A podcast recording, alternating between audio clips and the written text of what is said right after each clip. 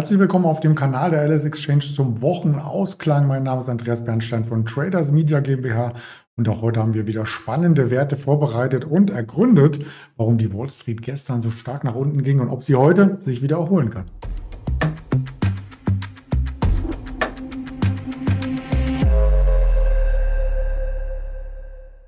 Das Ganze ist als Marktblick strukturiert, also von und mir, mit mir, so soll es heißen, natürlich nicht als Handelsempfehlung gedacht, auch nicht als Anlageberatung, sondern als reine Information, die äh, für Ihr Trading, für Ihren Handel vielleicht nochmal ein paar neue Impulse mitgibt. Erst einmal müssen wir die Impulse von gestern genau ins rechte Licht rücken. Und da hat tatsächlich die Börse Petra also der Handel im großen elektronischen Markt an der Börse Frankfurt bei plus minus null geschlossen oder ich muss mich korrigieren, bei plus 0,01. Aber sinngemäß hatten wir es nicht geschafft, am Donnerstag über die Hochpunkte vom Mittwoch hinweg zu gelangen, auch nicht unter die Tiefpunkte vom Mittwoch übrigens, also genau in derselben Handelsspanne von rund 125 Punkten zu notieren. Ja, und auch denselben Schlusskurs hier per Saldo zu erreichen. Aber die Nachwirkung, die kam etwas später, nämlich, und das Bild ist äh, sicherlich bekannt, denn Jerome Paul bereitet ja den Markt so ein bisschen auf weitere Zinsanhebungen vor. Seit Dienstag, er hat Dienstag und Mittwoch vor dem Kongress gesprochen. Dienstag gab es noch einen Rutsch nach unten. Am Mittwoch ja, war fast gar nichts passiert an der Börse, an der Wall Street. Also der Dow Jones ähm, leicht im Minus, Nasdaq leicht im Plus.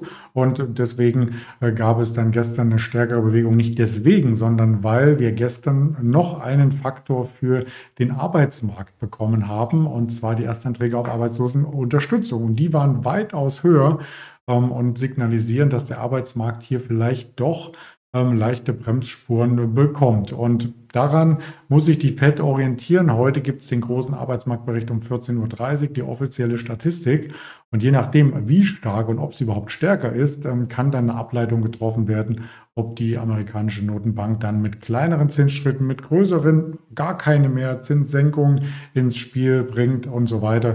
Bis nächste Woche Dienstag, da kommen dann die Verbraucherpreise. Gibt es hier weiterhin dann Spekulationen darüber. Dann ist eine Redepause, dann dürfen sich die Notenbanker nicht mehr äußern. Im Vorfeld der Notenbanksitzung am 22. ist es dann soweit. Ja, also die Angst ist ein bisschen zurück an der Wall Street, dass auch die Wirtschaft jetzt Bremsspuren durch diese Zins Anhebungen erhält. Der Dow Jones hat gestern über 500 Punkte nachgegeben, der Nasdaq sogar ähm, nicht 500 Punkte, aber über 2%, der S&P knapp 2% und ist damit weiter von der 4000er Marke in Entfernung getreten, hat sogar nicht nur das März-Tief durchdrungen, sondern auch das Februar-Tief hinter sich gelassen. Also charttechnisch ist der S&P und der Dow Jones ähm, hier ähm, gar nicht mehr so in guten Gewässern unterwegs, äh, sondern hatte deutliche Bremsspuren hinterlassen. Und einer der weiteren Gründe, warum es so stark nach unten ging, war tatsächlich ähm, das Thema SVB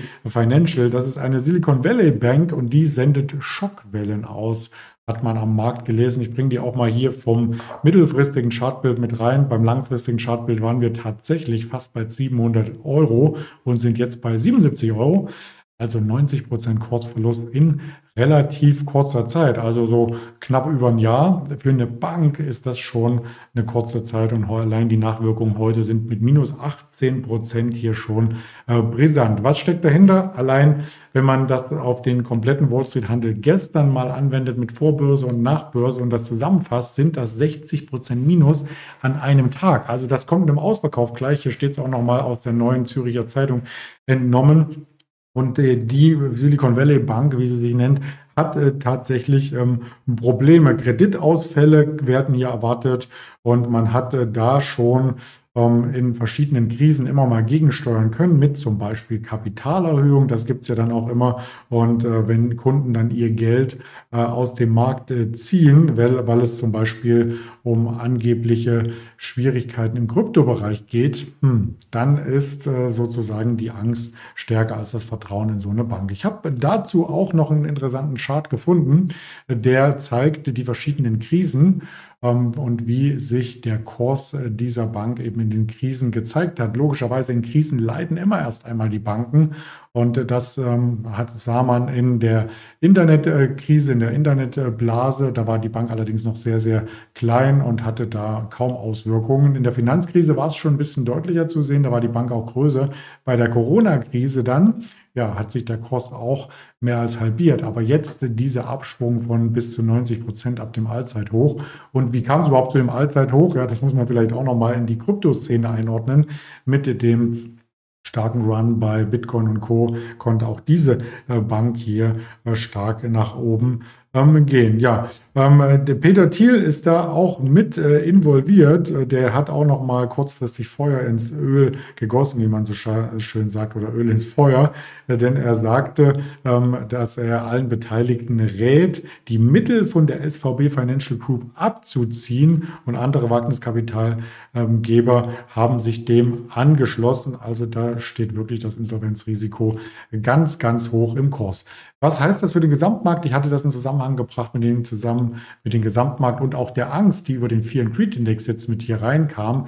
Der Fear and Creed Index aus Deutschland ist übrigens weitaus höher. Wir haben ihn gestern gezeigt. Ähm, ich update den dann am Montag gerne wieder. Und wenn wir da auf die ganz großen Banken schauen mit ihren ähm, Kapital mit ihrer Bilanzsumme, dann ist Platz 1 JP Morgan Chase mit 3,3 Billionen äh, Finanzsumme und das war auch der schwächste Wert, Wert gestern im Dow Jones. Also diese Krise von einer kleineren Bank, die wirkt sich auch auf die ganz großen Banken und Investmenthäuser aus. Die JP Morgan haben wir hier als Chartbild auch mal mitgebracht ähm, von 135 zweimal am Jahreshoch gekratzt und jetzt geht es nach unten und wir sind aktuell ähm, sogar am Jahrestief mit der JP Morgan Chase. Das ist also eine direkte Auswirkung, die man hier erkennen kann. Und da das Finanzsystem global vernetzt ist, sieht man auch in Deutschland, dass es hier Auswirkungen gibt. Beim Blick auf die Tops und Flops heute an der LS Exchange auf dem letzten Platz ist nämlich die Deutsche Bank und auf dem vorletzten Platz oder den davor den drittletzten Platz ist die Commerzbank zu finden. Also auch hier eine totale ähm, Vernetzung. Und man hat jetzt nicht Angst, dass die Deutsche Bank deswegen pleite geht. Aber wenn es Kreditausfallrisiken gibt, wenn eine Bank wackelt, vielleicht die zweite, die dritte, das klingt so ein bisschen oder weckt Erinnerung an die Lehman Brothers äh, Pleite damals, wo nämlich dann auch im Endeffekt die anderen Banken in eine Schieflage gerieten und staatliche Gelder in Anspruch nahmen. Also das sind Erinnerungen, die wieder wach werden, wenn man sowas hört und wenn man sich die Performance von den einzelnen Banken, die jetzt im DAX sind, zwei sind es ja mittlerweile, ähm, anschaut, sieht man, dass die Commerzbank sich besser schlägt als die Deutsche Bank. Ja, also die ist im Vorfeld der DAX-Aufnahme besser gelaufen, während der DAX-Aufnahme jetzt in den letzten zwei Wochen auch. Selbst heute sind die Verluste bei der Commerzbank nicht so hoch wie bei der Deutschen Bank. Auch die Commerzbank wollen wir uns im Chartbild anschauen. Eine Korrektur, die weiterhin aber äh, den Weg offen lässt, dass es sich hierbei nur um eine kleine Korrektur handelt. Und wir können uns die auch im Live-Chart anschauen. Das habe ich hier auch entsprechend mit dem Stock 3 Terminal. Ähm, die Möglichkeit dazu, gehen wir mal hier rüber auf den anderen Monitor und da sieht man sehr, sehr gut, dass vom Ausgangspunkt dieses Aufwärtstrends das Ganze hier ähm, zwar getestet wurde, ja, also man hat hier den Test dieser ähm, Tiefpunkte gesehen, des Aufwärtstrends, den Aufwärtstrend getestet, aber er hat gehalten bisher und man kann das natürlich auch jetzt als Trendkanal sich nochmal darstellen lassen, ähm, indem man sagt, man verbindet hier die Hochpunkte oder nimmt das Ganze hier nochmal weiter zurück. Ähm, und in diesem Segment arbeitet sich halt der Aktienkurs momentan in die Konsolidierung hinein. Aber das hat noch nicht zum Trendbruch geführt. Das würde erst der Fall sein, wenn wir tatsächlich hier rauslaufen und hier nach unten vielleicht ähm, ein erstes Signal setzen. Also soweit ist es noch nicht passiert, aber wir sind nah dran und das ist natürlich dann nochmal ein weiterer Belastungsfaktor für den Markt, wenn die Banken auch hier Verkaufssignale im Chartbild generieren. Verkaufssignale gibt es auch bei anderen Instituten. Ja, tatsächlich, wenn die Zinsen steigen und danach sah es ja bisher aus, dann leiden die Unternehmen, die ähm, größtenteils fremdfinanziert sind und die eben auf niedrige Zinsen für die Kapitalaufnahme ähm, angewiesen sind. Und da ist die Vonovia ein Kandidat. Wir hatten es gestern ähm, nicht erwähnt, weil gestern ähm, das Thema Adidas und so weiter mit dem Ingmar Königshofen auf der Agenda standen. Aber Vonovia ist äh, einer der schwächeren Werte seit Tagen. Und wenn man sich da das Chartbild anschaut, kratzt die Aktie tatsächlich langsam an äh, den Jahrestiefs. Auch die Vonovia wollen wir uns hier nochmal ganz aktuell reinholen. Heute ein Minus von 2,75 Prozent. Die Vonovia SE ähm, als Immobilienwert ähm, im DAX, als der einzigste Immobilienwert im DAX übrigens, weiterhin im starken Abwärtstrend, wenn man sich als Ausgangsbasis mal ein Jahr zurück den Februar nimmt und quasi das letzte Verlaufshoch, was wir gesehen haben, auch hier nach einem Jahr Anfang Februar. Das gibt nämlich eine schöne Abwärtstrendlinie.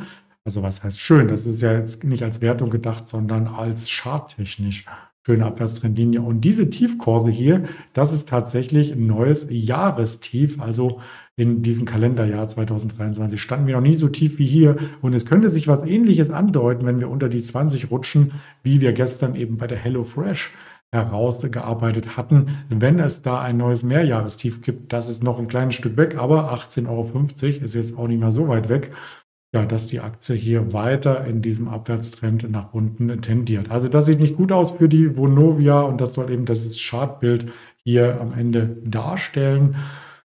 Vielleicht äh, gibt es auch da einen starken Impuls über die Arbeitsmarktdaten. Die kommen heute Nachmittag. Ich bringe die Prognosen hier gerne mal mit rein. Wir haben 14.30 Uhr nicht nur die durchschnittlichen wöchentlichen Arbeitsstunden auf der Agenda, sondern die durchschnittlichen Stundenlöhne, die eben über Lohninflation aus Punkt geben und die Erwerbsbeteiligungsquote. Und kurz danach redet auch nochmal EZB-Präsidentin Christine Lagarde. Also da wird sehr, sehr spannend. Die muss ja auch rechtfertigen, ob sie beim Kampf gegen die Inflation weiterkommt. Auch in, seitens der EZB gab es schon Zinsanhebungen. Und gerade heute Morgen, wenn man den Wirtschaftskalender nochmal rückwärts aufrollt, um acht gab es die Verbraucherpreise aus Deutschland. Die haben wir auch nochmal aktuell hier mitgebracht. Die stehen weiterhin hoch bei 8,7 Prozent. Also da hat sich dann im Vergleich äh, zum Vormonat nichts getan. Da fragt man sich, sind die Zinsanhebungen verpufft? Müssen sie noch stärker in den Fokus geräumt werden? Ähm, und vor allem, wie reagiert vielleicht der DAX drauf? Und das ist quasi das letzte Element, was wir uns hier anschauen in der Präsentation. Den DAX im mittelfristigen Chartbild. Nehmen wir gerne mal den Stundenchart rein. Der Ingmar hatte gestern ähm, so schön äh, skizziert, dass wir hier in einer breiten Seitwärtszone stecken. Und auch wenn es mal zwischendurch ähm, einen Ausbruch gab, auf der Oberseite, was im Nachhinein nur ein Ausbruchsversuch war, die neuen Jahreshochs. Ähm, so muss man jetzt auf der Unterseite aufpassen. Also genauso schnell wie wir in der Vorwoche von dem Donnerstagsausbruchsversuch auf der Unterseite nach oben gelaufen sind und dann ein neues Jahreshoch gemacht haben. Genauso schnell sind wir jetzt auch wieder hier nach unten gelaufen und waren im Tief ähm, an der äh, 308. Ja, also das ist schon 310. Ähm, das ist schon äh, verrückt, muss man sagen. Von der Seitenlinie betrachtet für Daytrader ist das natürlich sehr, sehr schön, dass es solche Bewegungen gibt. Quartalszahlen gab es auch. Ähm, da fehlt uns heute dann die Zeit, auf JD, auf DocuSign, auf eine Oracle einzugehen. Aber vielleicht können wir das am Montag nachreichen. Und ansonsten gibt es ganz viele Infos über die Social Media Kanäle. Und da findet man auch den Fear and Greed Index ähm, letzten Endes wieder. Den möchte ich nicht jeden Tag reinbringen, aber doch schon recht oft. Ich sage danke fürs Zuschauen dieser Woche. Freue mich auf die nächste Woche. Erholen Sie sich gut am Wochenende, wenn Sie 14.30 Uhr am Markt sind. Aufpassen, da könnte hohe Volatilität ähm, vorherrschen. Bis dahin alles Gute, Ihr Andreas Bernstein.